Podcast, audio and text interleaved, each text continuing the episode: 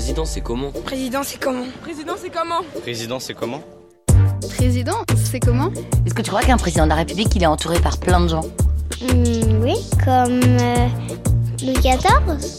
Et c'est quoi la différence entre un président de la République et Louis XIV Louis XIV, il avait plus de pouvoir.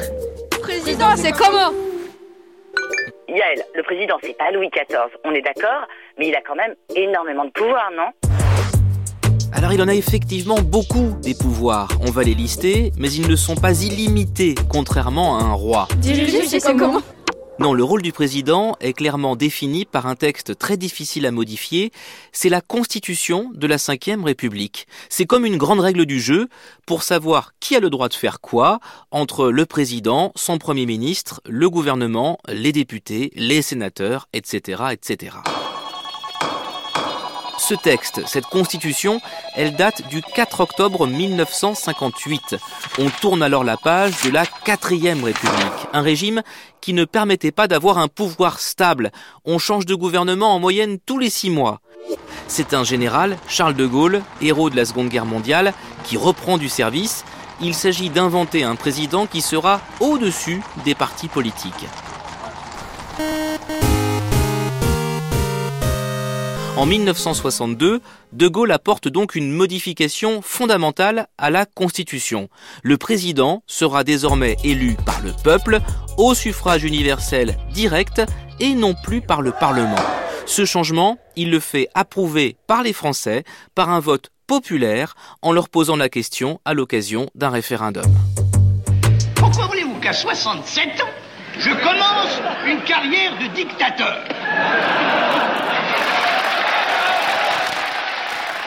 Ces rires que vous entendez, c'était lors d'une grande conférence de presse au palais de l'Élysée. Le général répond avec humour à une vraie question. À partir du moment où le peuple l'a élu, comment empêcher que le président se sente tout puissant et abuse de sa fonction? Dans la Constitution, c'est l'article 16, le président dispose de pouvoirs exceptionnels, mais uniquement si le pays fait face à un péril grave et imminent, une tentative de coup d'État ou une guerre par exemple. Cet article 16, il n'a été utilisé qu'une seule fois en 64 ans. Est-ce que le président dirige tout seul? Euh, non, bah, il a besoin des ministres. À notre avis, il dirige avec euh, des ministres, euh, Premier ministre euh, qui l'aide beaucoup. Après, c'est pas le- la monarchie absolue comme euh, autrefois. C'est pas lui qui décide tout. Après, il peut pas faire n'importe quoi, quoi.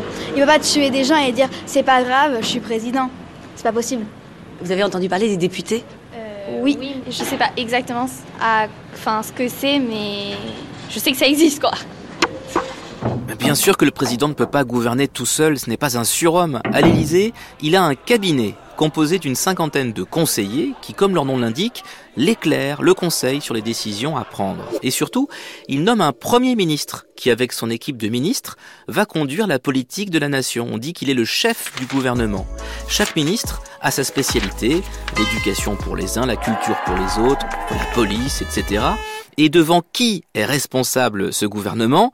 Pas devant le président, mais devant l'Assemblée nationale, devant les députés. Mais il y a quelque chose qui s'appelle le Parlement, non? Qui peut décider et l'aider Oui, mais le Parlement, il sert à rien, il écoute tout, frère. Ça sert à rien, tout ça. Parce que le Parlement, il peut parler, certes, mais après, euh, c'est pas le Parlement qui décide, moi, j'ai l'impression. Non, mais moi, Moi, moi, je, je préfère qu'il y ait un président. Le président, il- il- comme euh, la monarchie absolue, moi, je veux ça, la monarchie absolue, ça, c'est parfait, ça.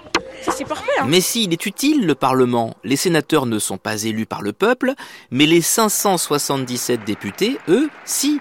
Autrement dit, s'ils ne sont plus d'accord avec sa politique, ils peuvent renverser le gouvernement et obliger le président à nommer un nouveau Premier ministre. C'est ce qu'on appelle la balance des pouvoirs entre exécutif et législatif. Comme une balance, la Constitution garantit cet équilibre. Mais comme la vie politique n'est jamais un long fleuve tranquille, cette balance, elle penche d'un côté ou de l'autre. Tiens, je vais vous raconter ce qui s'est passé le 21 avril 1997.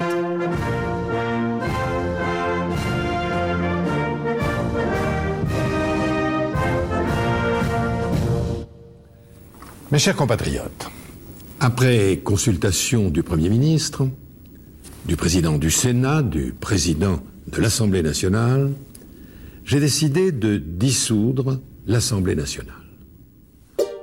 La dissolution, voilà un autre pouvoir présidentiel dont je ne vous avais pas encore parlé. l'article 12 de la Constitution. Dissoudre l'Assemblée, ça signifie qu'on va refaire une élection des députés sans attendre la fin de leur mandat. Le président de l'époque, Jacques Chirac, est élu depuis deux ans. Il a une majorité de députés qui sont de son côté. C'est sa famille politique, c'est ce qu'on appelle avoir une majorité présidentielle. Mais vous le savez, même dans les familles, on n'est pas toujours tous d'accord. Et là, dans sa famille, il sent qu'il n'est plus vraiment très très soutenu.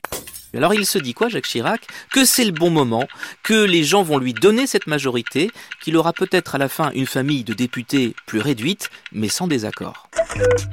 Aïe aïe aïe, raté C'est l'opposition socialiste et la gauche qui gagnent. Et voilà un président qui doit cohabiter avec un Premier ministre, Lionel Jospin, qui est un adversaire politique. C'est arrivé trois fois sous la Ve République. À ce moment-là, le pouvoir n'est plus vraiment à l'Élysée, la balance penche vers Matignon, là où travaille le chef du gouvernement. Est-ce que le président de la République, il a un chef?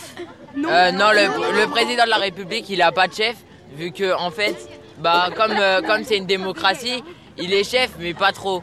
C'est le chef parce que c'est euh, ses habitants qui ont choisi que ça soit lui. Oui, c'est nous, on a choisi. Euh, non, pas moi. Alors Yael, là, comme tu peux le constater, ça fait débat. Est-ce que oui ou non, le président a un chef?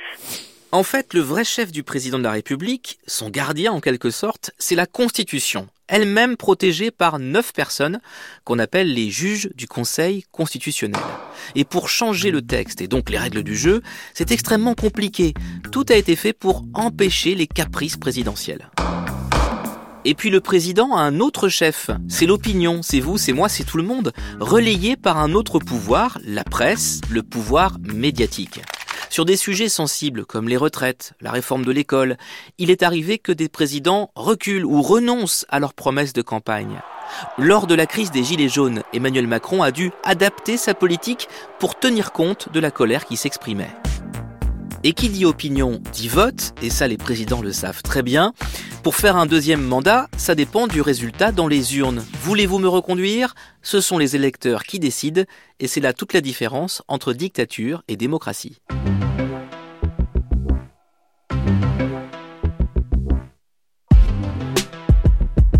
Ah, au fait, j'ai oublié de vous dire, si le chef de l'État meurt avant la fin de son mandat, comment ça se passe?